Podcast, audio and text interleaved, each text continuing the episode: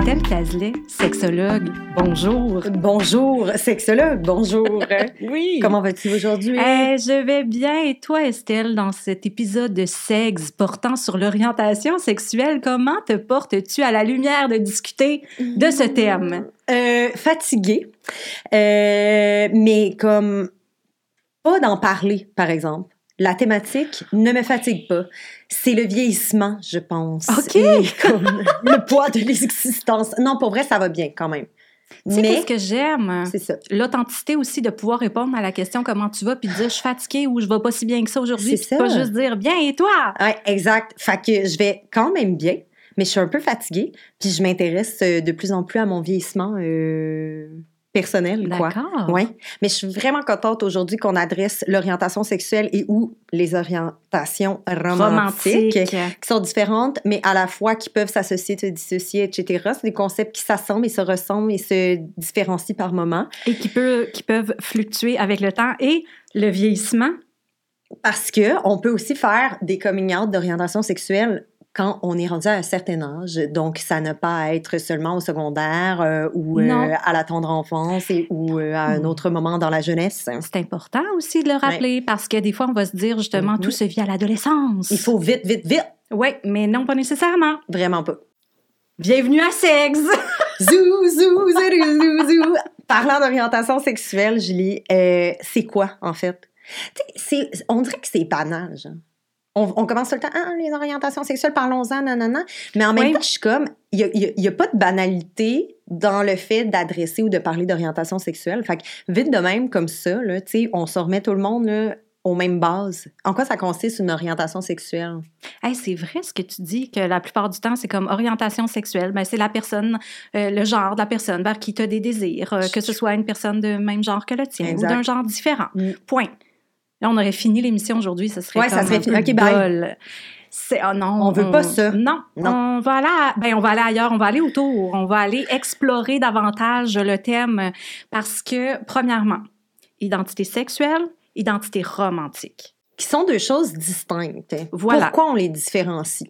Mais Ben, orientation sexuelle, je veux dire, ça se vit tellement différemment d'une personne à l'autre, Mhm. mais on peut penser davantage à l'élan de désir qu'on peut ressentir pour d'autres personnes. Ouais. Tandis qu'au niveau de l'orientation romantique, ça peut être l'élan de partage d'intimité et de désir de connexion au-delà de l'intimité sexuelle qui peut se vivre. Donc, des fois, mettons, on va se dire, OK, ben moi, je me verrais plus avoir des projets de vie avec une Ah, personne d'un genre différent du mien Mhm, mhm. orientation romantique. Ouais. Se dire, hey, mais aussi au niveau de ma sexualité, mes fantasmes, mon imaginaire érotique, Mm, je cultive des choses avec des personnes du même genre que le mien. Exact, Donc, ça. ça n'a pas à être exactement genre je suis hétérosexuelle dans mon orientation sexuelle et je suis hétérosexuelle dans ma vie romantique. Exact. Euh, toutes les mix and match sont possibles. C'est ça qui est fascinant, on dirait. Je pense que, tu sais, quand on parle d'orientation sexuelle, on parle souvent de comme, on est, on, on, ben, on assume un peu que c'est aussi l'orientation romantique d'une personne. Fait que je pense que des fois, comme même en naviguant en tant que jeune, on est comme, ah, tu sais, j'ai-tu vraiment envie, tu sais, de faire un, tu sais, d'être dans un partnership, tu sais, d'être avec une personne, de vivre avec dans mon futur, machin, nanana. Tu sais, le fameux couple, tu sais, qui Oui. renvoie à tellement de choses qu'il faut être un amant, une amante à son sa partenaire, à, à, à devenir, à être la personne de sa vie euh, qu'on, dans le quotidien, l'élu. Habiter avec la personne, À- avoir rencontrer la belle famille. Avoir la fa- Oui, c'est ça, exact. Tandis ouais, que au final, non, tu pas tout à fait. Ça se peut que ça, ça concorde, par exemple. Puis il y a des gens qui vont être attirés par des personnes autant romantiquement que sexuellement, Mhm. qui sont euh, que ça fit dans le fond, que c'est à, à peu près les mêmes types de personnes versus d'autres que ce sera pas tout le temps le cas. Oui, Et d'un côté comme de l'autre, l'orientation sexuelle, tu peux avoir une pluralité d'attirance et d'autres personnes peuvent avoir une singularité, je sais pas comment on peut dire ça, d'attirance. Fait que c'est des attirances euh, physiques, peut-être, ça rentrerait là-dedans, orientation sexuelle. Il y a aussi, euh, il y a aussi d'un autre côté l'attirance romantique et ou amoureuse. Puis je pense que genre d'un côté comme de l'autre, on peut avoir une plus grande attirance aussi émotionnelle peut-être et comment dire euh, on, a- on, on peut avoir une, une relation plus émotionnelle puis engagée aussi à une personne versus d'autres. Puis là, évidemment, j'a- j'agrandis puis on n'adressera pas ça nécessairement aujourd'hui, mais tu sais, comme les configurations relationnelles puis comme qu'est-ce qu'on souhaite vivre avec telle ou telle ou telle autre personne. Quand tu parles de configuration relationnelle, tu parles justement d'avoir soit un, une partenaire, des partenaires, Oui, dater ou ne ou... pas de avoir pas. de partenaire. Exactement, c'est ça que je veux dire. Je t'ai déjà entendu dire ça sur une plateforme médiatique. Ah. Tu apportais le fait que justement, self-partnership, Ouais. être partenaire en soi, Oui. c'est une configuration relationnelle. Et- Ben oui, Oh mon Dieu, je suis tellement j'étais contente de l'avoir dit, par Ben, J'étais très contente de te l'entendre dire à la télévision, mais oui. ma chère. Comme le célibat est un statut relationnel vraiment valable et vraiment extraordinaire, puis nous permet de se découvrir et de- d'entrer en contact et de découvrir plein de belles personnes aussi, tant amicalement parlant que émotionnellement et ou amoureusement. Puis là, là Mm. moi, je trouve que ça met tellement bien la table, justement, ce qu'on vient de dire pour Ouais. le thème, parce que, premièrement, il y a peut-être des gens qui nous écoutent puis qui disent Ah, OK, tu sais, c'est pour ça que j'entretiens peut-être une fantasmatique qui correspond, qui correspond pas nécessairement à ce que je veux vivre dans mes 100%. relations concrètes. Ouais, Genre, je suis normale, OK. Juste de dissocier romantique et sexuel, c'est pas quelque chose qui est souvent fait. non. Donc, de camper ça, c'est Mm. déjà très gagnant, je crois, pour s'enlever un poids sur les épaules. Eh, pour vrai, oui. Puis je dirais aussi que d'aller dire qu'on peut vivre les relations amicales d'une certaine façon, puis Mhm. laisser évoluer les relations au fil du temps pour voir comment on se sent par rapport à ça, Mhm. de prendre le temps, de ne pas créer une frontière entre les relations amicales, les relations amoureuses, puis d'apprendre à se connaître à travers ça, de voir quelles orientations on vit, comment on le sent dans notre corps, comment on le sent dans notre cœur. Ben ça, ça peut nous amener aussi à mieux comprendre où on se situe par rapport à notre orientation sexuelle, parce que ça se peut que vous nous écoutiez en ce moment, puis vous vous dites, mais je le sais. Tu, moi, Ce que tu dis, c'est que notre pas. orientation ou nos orientations sexuelles dans le temps peuvent être explorées avec différentes personnes que juste des partenaires amoureux, dans le fond. Comme on a, on a l'espace de, comme, de rencontrer des gens, puis comme même dans ce qu'on découvre avec nos amis, on Oui. peut reconnaître des qualités, Oui, peut-être. genre. exact. Ah, nice. Exactement. Ouais, ouais, je Mais c'est ça, parce que souvent, OK, je vais donner un exemple. Là, je parlais de toi à la télé qui donne des beaux messages. Ouais. Ben, je vais aller vers une autre émission de télé, OK? Admettons qu'on écoute L'amour est dans le prix. Hum. Et dans L'amour est dans le prix, souvent, il va y avoir des questions telles que toi, quel genre d'amoureux, quel genre d'amoureuse es-tu? Toi, t'es comment quand t'es en relation de couple? Ouais. Puis je me dis, mais on n'a pas une identité différente quand on est en relation amoureuse de quand on est en relation amicale. Puis là, des fois, Wow. ça vient invalider le fait de si tu n'as jamais eu de partenaire amoureux dans ta vie, ah mon Dieu, mais là, ça va peut-être être difficile pour cette personne-là parce que là, c'est la première fois qu'il, elle, elle va être en relation avec quelqu'un. Mais je veux dire, Pour vrai, De- comment t'es, en fait, relationnellement? Comment, comment ça se passe dans ta famille? On pourrait poser ces questions-là, c'est ça que tu veux dire, genre, comment t'es dans ta famille? Comment ça se passe avec tes amis? Les dates que t'as eues? Comment tu, comment tu te perçois? Comment tu te caractérises, finalement, là-dedans, genre? ben, puis je dirais aussi, c'est sûr que quand on demande ça à quelqu'un, on fait comme un interrogatoire avec une lampe dans le front, tu sais. ouais, c'est Puis on a un point de vue qui est la personne qui parle d'elle. Hmm. Puis pour connaître quelqu'un puis comprendre comment on se sent par rapport aux autres, ben il Mm. faut laisser le temps à la relation de se développer puis se faire confiance dans notre perception de l'autre aussi. 100 C'est vraiment comme ça qu'on va mieux comprendre aussi nous on en est où? Parce que des fois à l'adolescence on peut avoir des questionnements du genre est-ce que je suis amoureux amoureuse de mon ami? Hey, c'est mieux le nombre de questions qu'on se fait poser. Oui, c'est hein? ça. Oh là Quel là. genre de questions? Admettons tu peux recevoir Faisons un Pour petit vrai, je me suis euh, déjà fait- brainstorm de ce qu'on reçoit. Ben déjà ça, est-ce que je suis est-ce que je suis amoureux de mon ami? Tu sais euh, c'est quoi les sensations? Genre ils veulent vraiment concrètement savoir que c'est quoi les sensations d'être attiré par quelqu'un ou Oui. amoureux de quelqu'un ou quoi que ce soit. Mais mettons moi ce que j'ai remarqué c'est qu'on est vraiment venu me poser la question souvent, c'est quoi d'être attiré par des personnes, euh, par exemple, de deux genres différents. Fait que, tu sais, comment je le sais si je suis bisexuelle? Puis là, j'étais comme, sérieux, c'est un défi professionnel parce que, puis même humain, hu- humainement, c'est difficile de répondre à cette question-là Oui. parce que c'est la personne qui est concernée qui le sait pour elle-même. Mais Puis quand on se fait poser ça. la question, genre, comment je sais si je suis bisexuelle? Je suis comme, oh my God! C'est là que les chroniques du genre 10 Ouais. points.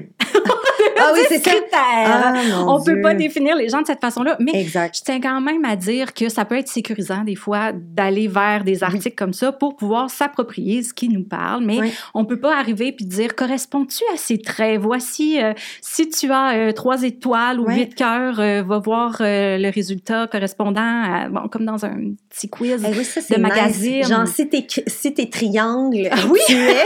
Si t'es carré, tu es. Si t'es cercle, tu Non, es. c'est Man, j'aime tellement les trucs Eh, psychologiques de même. C'était si. Simple. Mais tu sais, tu utilises le verbe savoir. Hein? Puis moi aussi, Ah, je l'entends. Comment je fais pour le savoir? Mais c'est Mm. surtout mais comment je le sens. Mais pour vrai, sentir. Pour de vrai, c'est exactement ça la clé de l'orientation sexuelle. Qu'est-ce que tu sens?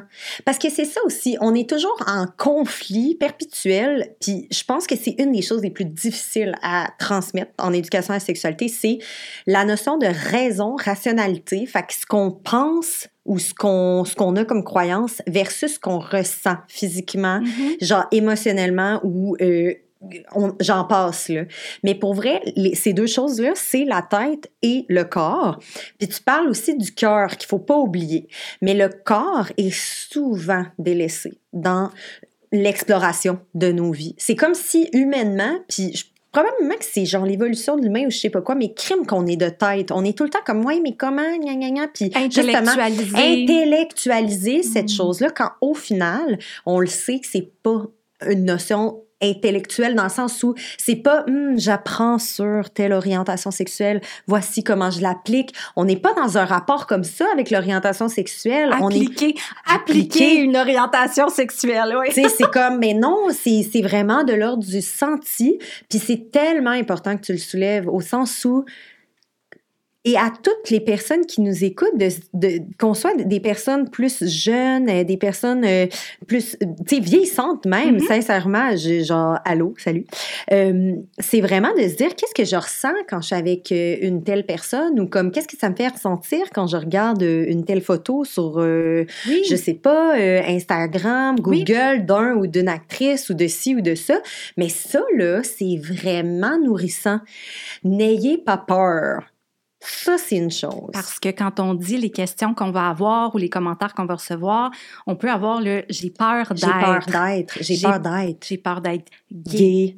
J'ai- Les- ouais. Qu'est-ce qui amène cette peur-là Mm, aussi? mm. Mais c'est avoir peur de quoi finalement? Est-ce que c'est avoir peur de soi ou avoir peur de la réaction des autres? Est-ce qu'il y a un conflit dans nos valeurs? Mhm. Euh, Mais en- la peur est là. la honte aussi? Moi, je pense pour vrai là, que le gros conflit, comme autant genre personnel de l'orientation sexuelle, hein, soit à l'adolescence, à l'âge adulte, j'en passe, peu importe, autant le conflit personnel que que culturel et social, fait autant le conflit Mhm. intérieur que extérieur à l'orientation sexuelle, ce concept infini et non fi- genre final, Oui. c'est vraiment la honte. Il n'y a aucun moyen de parler de ces enjeux-là si on ne déconstruit pas la honte. On a et on porte, puis pour vrai, je pense que c'est quelque chose que tout le monde devrait se poser comme question, qu'on soit des ados, des, des adultes, des personnes vieillissantes, de se poser la question quelle honte je porte déjà Mhm. en, en ce qui a trait à ma sexualité, puis quelle honte peut-être pour certaines personnes j'ai porté ou je porte toujours. Sérieusement, c'est comme, moi c'est mon dada en ce moment, là, la honte, j'ai adoré réfléchir sur la résilience, c'était fascinant, mais là je suis vraiment dans la honte, c'est drôle que rendu... Maintenant, dans ma profession, je suis rendue à la honte, de dire, ah ben oui, c'est un facteur très important en sexologie ou dans le développement Personnel, mais aussi social. Mais je pense que ce qui fait peur aux gens quand ils rencontrent des personnes qui sont libres, qui, s'a- qui, s'a- qui sont agentifs, agentives, qui Mhm. s'affirment dans leur orientation sexuelle, ça renvoie quelque chose. C'est pas possible, ça renvoie rien. Puis je pense que c'est une peur qui est induite par une honte. Fait que quand on parle d'orientation sexuelle, on parle aussi des questions qu'il faut qu'on se pose ou qu'on se pose individuellement ou qu'on se pose genre collectivement, tu sais, c'est comme mais qu'est-ce qui qui fait peur aux gens de ça, puis qu'est-ce qui fait peur aussi même à nos propres communautés comme queer là, au sens où on, on- on a parlé dans le dernier épisode de- de, euh, sur l'identité et l'expression de la notion d'autodétermination. Oui. Ça fait partie, le concept d'autodétermination dans sa sexualité, ça fait aussi partie, l'orientation sexuelle en fait partie. De s'auto-déterminer dans son Exact. orientation. Puis étrangement, tu sais, la peur puis la honte est pas seulement euh, étiquetée puis collée sur des personnes, euh, par exemple, homophobes ou whatever. Genre, il y a comme, y a des gens qui sont dans nos communautés qui ont aussi des craintes malgré le fait que quelqu'un soit comme je m'affirme, je suis une personne bisexuelle, genre je vais bien, je suis heureux, heureuse là-dedans, mais on a encore des inquiétudes par rapport à ça. Et là, ce que ça induit, c'est le fameux concept genre de comme I'm not queer enough ou je sens que je suis not queer enough qui serait traduisable par genre je suis pas assez queer ou je suis pas assez gay ou je suis pas assez si quand au final pour vrai il y a un moment donné où il faut comme essayer de voir c'est quand qu'on c'est quand qu'on arrête cette genre de loupe un peu euh, violente, insidieuse de la peur, tu sais, puis de la honte. Si c'est basé sur une insécurité, hein, face à l'orientation sexuelle de l'autre personne, il y a des questions à se poser, puis c'est ça que j'aimerais aussi qu'on adresse. Quel genre de questions on peut se poser, face à l'orientation sexuelle, la sienne, mais celle des autres aussi. OK. Il y a comme eu beaucoup de choses dans Ouais. le portrait, hein? Mhm. Le not queer enough, Ouais. not straight enough, Ah ouais, ça, ça, ça existe aussi. 100%. Ça, c'est justement un croisement entre les thématiques d'un quoi les stéréotypes admettons Mhm. qu'on associe à un groupe puis on se dit ok mais moi si euh, je suis une personne euh, queer ou une personne bisexuelle une personne peu importe comment on s'identifie Mhm. c'est quoi c'est je dois représenter la communauté à laquelle je m'identifie out 100%. and proud Ouais. et de ressentir peut-être la culpabilité d'être un peu plus low profile, de pas correspondre nécessairement à l'idée qu'on se fait du groupe auquel on appartient. Yes. Est-ce que c'est ça? Oui. OK, donc on est là. Puis dans le développement de l'identité, justement, oh, mais c'est ça aussi, c'est que l'orientation sexuelle, c'est tellement intime et personnel Tellement. que euh, moi, j'ai le goût de dire aussi, la question qu'on peut se poser, c'est je me sens comment en ce moment? Mm. Tu sais, par rapport à l'orientation sexuelle, Ouais. je, me suis, je me situe où? En ce moment? Mm. Moi, il y a des gens aussi qui m'ont dit, tu sais quoi, je suis même pas capable d'utiliser des mots. On dirait que je suis même pas capable d'exprimer ce que je sens, ce, que je vis pour que tu comprennes. J'ai le goût de répondre.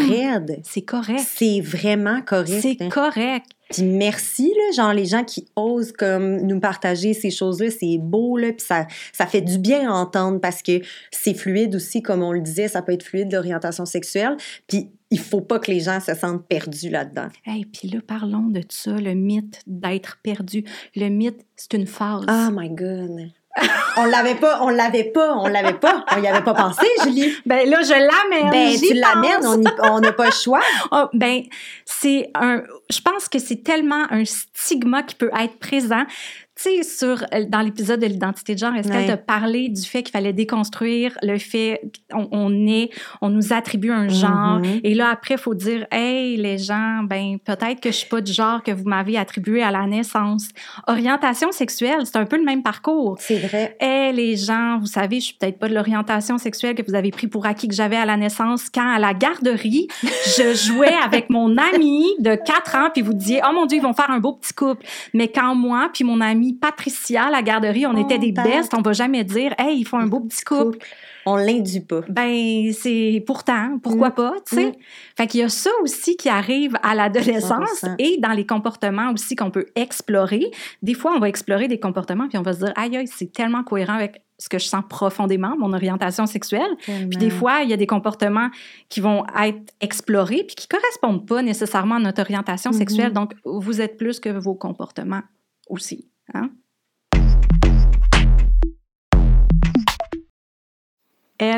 LGBTQIA+. Elle. L'acronyme. Yes. Hmm, Lesbienne. Lesbienne, G. gay, B. bisexuelle, T. euh, trans, personne trans, Q. queer, I. intersexe, A. asexuel, aromantique, agenre. Et tu n'as pas dit allié, Estelle. Ah, y a-t-il un lien? Hmm, Non. OK, parfait. J'étais Ben- comme, merde, genre, le test est pas bon. là.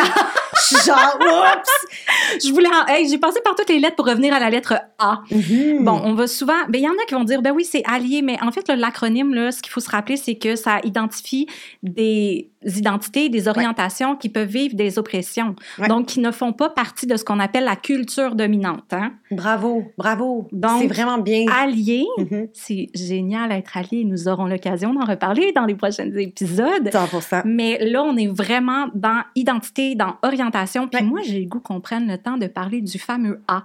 Parce qu'on aime ça à sexe, Bravo. parler des réalités dont on entend moins parler, sont vraiment importants. sont super importantes. Puis déjà, de dire orientation sexuelle, orientation romantique, Mhm. mais asexualité, Mm. qu'en est-il de cette orientation-là? Ben, pour vrai, genre, moi, je veux comprendre, je veux euh, essayer de faire comprendre puis de transmettre en quoi c'est justement une orientation sexuelle. Parce que je pense que ça, ça bug les gens. Ils sont comme, ce qui n'est pas, n'est pas. Puis là, je suis comme, ce qui n'est pas peut être. Ben oui, tout Et à donc, fait. comment on l'explique? La sexualité est l'apostrophe asexualité? Oui, ben c'est un spectre. Ouais. Donc, c'est un spectre de, de façon de ressentir Mhm. quand on ressent peu ou pas d'attirance pour une autre personne, pour d'autres personnes. l'orientation sexuelle. Fait que c'est une orientation sexuelle avec un niveau qui est, qui est peut-être flat ou différent. Il y a des personnes qui ne ressentent pas d'attirance, qui n'en ressentiront jamais. Il y en a pour qui il y a le mot demi-sexuel aussi. Tout à fait. Pour j'ai besoin de ressentir une attirance émotionnelle profonde, un lien affectif fort avec quelqu'un. Puis Mhm. là, peut-être que l'attirance sexuelle va se développer par la suite, mais il faut que ça passe par le relationnel avant. Exact. Il y a des gens qui vont ressentir très fortement des Mhm. attirances à un certain moment, puis pendant des années n'en ressentiront pas. Mhm. Il y, a, il y a comme tellement, tellement de possibilités. Ce qui est fantastique. Ben oui. Puis souvent, ben ce qu'on peut entendre, c'est asexualité. Puis comme tu dis, ah, il n'y a rien. Ah, Ah, il y en a. Non, pas. Il n'y en a pas. Oui. Mais non, c'est vraiment un vécu varié Mhm. puis tellement valide parce qu'on vit quand même hein, dans une société où justement euh, euh, on a eu l'occasion d'en parler, hein, l'aspect de performance, l'aspect de, de santé sexuelle. Donc, santé sexuelle, avoir des partenaires. euh, C'est comme de- de- si c'est un ennemi, dans le sens où la sexualité, tout le monde la vit, tout le monde va la vivre. C'est un, c'est un, tu sais, les, les ados que je croise des fois me disent encore, ah, mais tu sais, tout le monde va passer par là, puis je suis comme, ah, fascinant. C'est ça. Quand, au final, non, pas La sexualité, oui, parce que quand on parle de justement sexualité, image corporelle, estime de soi, relation, le sens large, Le on sens a large. tous une sexualité, mais avoir des relations sexuelles Mhm. avec partenaires, Mhm. mais c'est pas un passage obligé dans la Oui. vie. 100 Puis ça, je trouve ça important de le ramener aussi dans notre posture de sexologue, Hey, pour vrai, de ne pas une rendre des ça choses pathologique. que j'aime le plus en tant que sexologue. Ma phrase souvent en éducation à la sexualité, c'est j'adore le fait d'être sexologue et d'être peut-être la première personne à vous dire by the way, si tu jamais de sexualité, c'est correct. hein. Comme pour vrai, il y a, y a- il y a rien qui arrive à personne. De relations sexuelles. De relations sexuelles, ça. le comportement, là, vivre de la sexualité, là, Oui. si tu n'en vis pas, il y a absolument rien de grave qui va t'arriver. Moi, je trouve que c'est un grand pouvoir. Oui. Mais j'en prends très grande responsabilité. Mais tu sais, ça ouvre aussi sur le fait que quand on est une personne homosexuelle, personne trans, personne bisexuelle, Mm. personne asexuelle, Ouais. peu importe, la souffrance qu'on peut ressentir ne vient pas intrinsèquement de l'orientation de l'identité à laquelle on s'identifie. Ça vient de la réaction des gens autour. Quand on Mm. parlait d'oppression dans l'acronyme, oppression, des formes de violence qu'on peut vivre au quotidien, d'être invisibilisé, Sérieux, Donc, c'est trash, là. C'est trash. ça peut être difficile, puis ça Mm. peut être violent aussi. Tu sais, Mm. des fois, il y a des gens qui vont se poser la question de dire bon ben là pourquoi là, tout le monde a, dans les programmes commence à être euh, euh, avoir des identités plurielles Mm. ou tu sais bon pourquoi qu'on voit ça? Mais c'est parce que c'est important puis ça représente la réalité.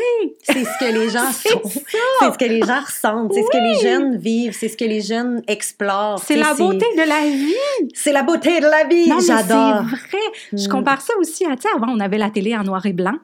Puis là, à un moment donné, on arrive avec le HD 4K. Euh, avec genre une quatrième couleur qui ah existe oui, plus, Non, mais tu sais, 809 000 Mais, couleurs. Ouais, ouais. Puis là, ça peut être confrontant de dire, ben avant, c'était en noir et blanc, c'était facile à comprendre. Mhm, mais mhm. maintenant, il y a de la profondeur, il y a de la lumière, il y a de la couleur. Même chose en. beau. Exact, même chose en art. Tu sais, avant, il y avait du 2D. Tu sais, on n'avait pas compris qu'on pouvait comme créer genre de l'espace puis de la profondeur dans une toile. Puis, ben, je fais juste dire que, tu sais, euh, depuis, euh, on est bien heureux et heureuse quand même de cette profondeur sur non, une mais toile. là, le monde De a genre adoré. Ama- Avatar aussi. Les là. gens ont adoré Avatar. Oh my God, James Cameron. Ah, moi, Non, j'ai bien la aimé vie est Avatar. qui est un film gay d'ailleurs. Non, c'est une joke. là, on rentre pas là-dedans. on pas. Non, mais pour vrai, il y a quelque chose de très important que tu soulèves, c'est la notion de euh, violence, qu'elle soit insidieuse, Oui. qu'elle soit directe. Hein?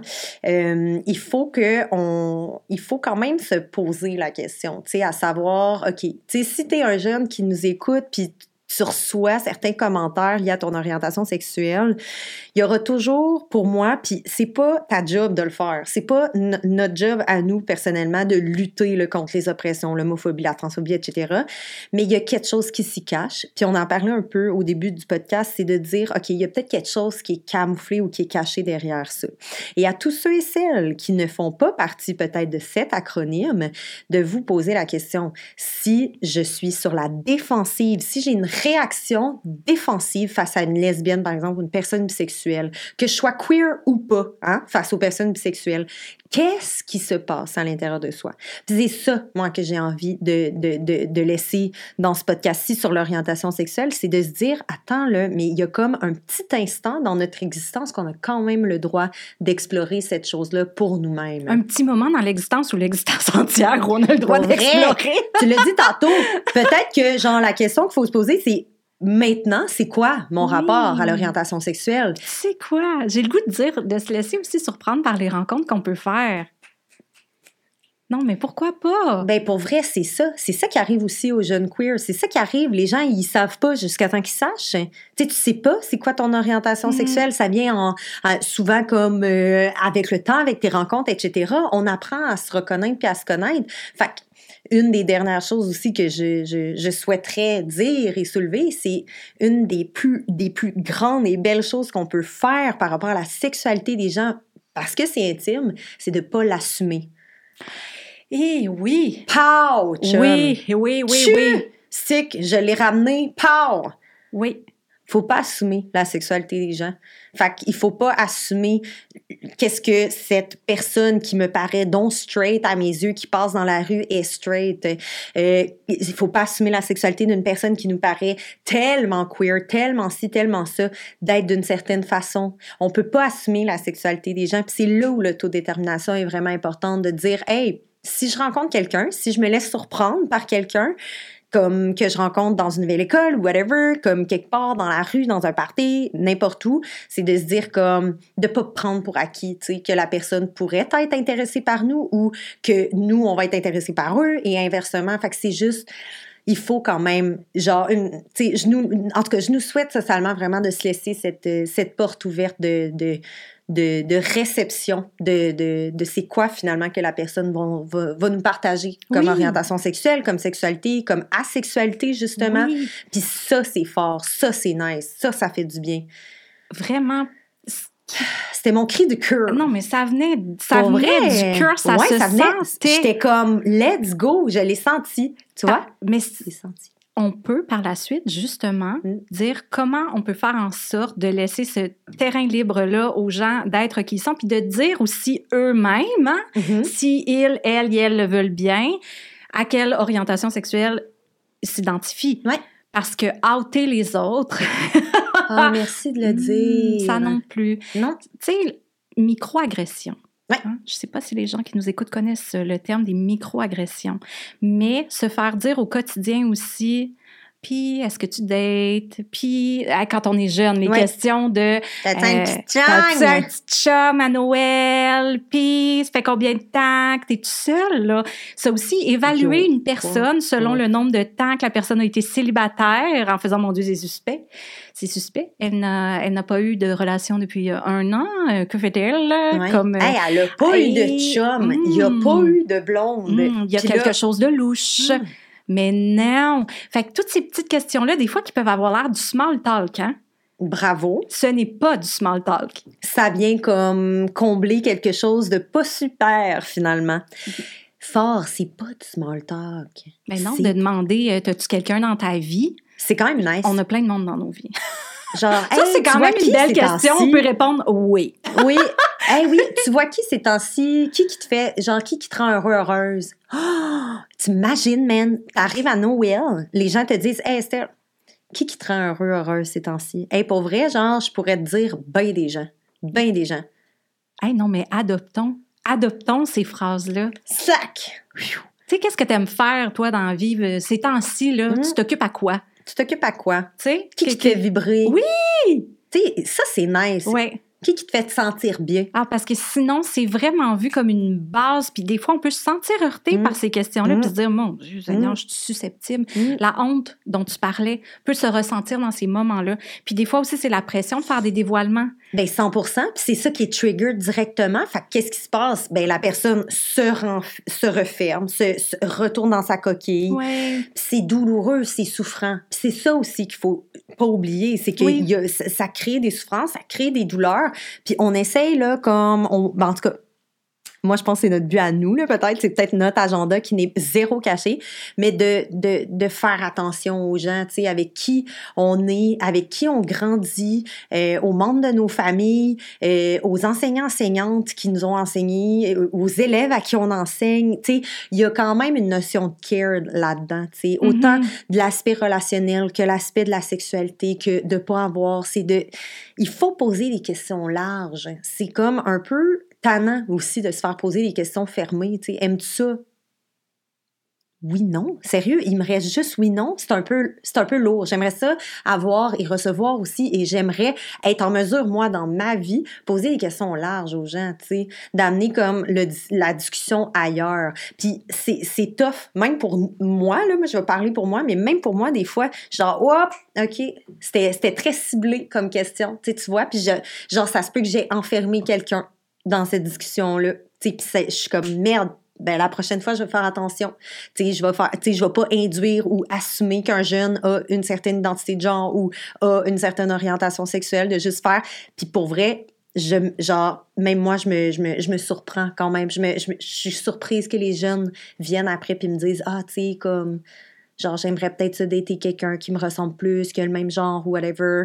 Puis d'être comme, hey, je, genre, j'avoue que, je, sais, comme je m'excuse, puis genre, je l'avais pas vu, etc. Fait il y a beaucoup de travail peut-être à faire d'ouverture à, à, à ces possibles-là, puis à cette peut-être flexibilité et fluidité aussi Mhm. des, des rencontres et de l'orientation sexuelle des gens, là. Tellement. Puis, tu sais, ça peut se vivre différemment aussi, dépendamment même de la région où on habite. Tu sais, s'il y a des gens qui nous bon écoutent, qui sont plus loin des grands centres, des fois, ils peuvent se questionner à dire, OK, mais moi, c'est bien beau tout ça, mais je le vis comment? Ouais.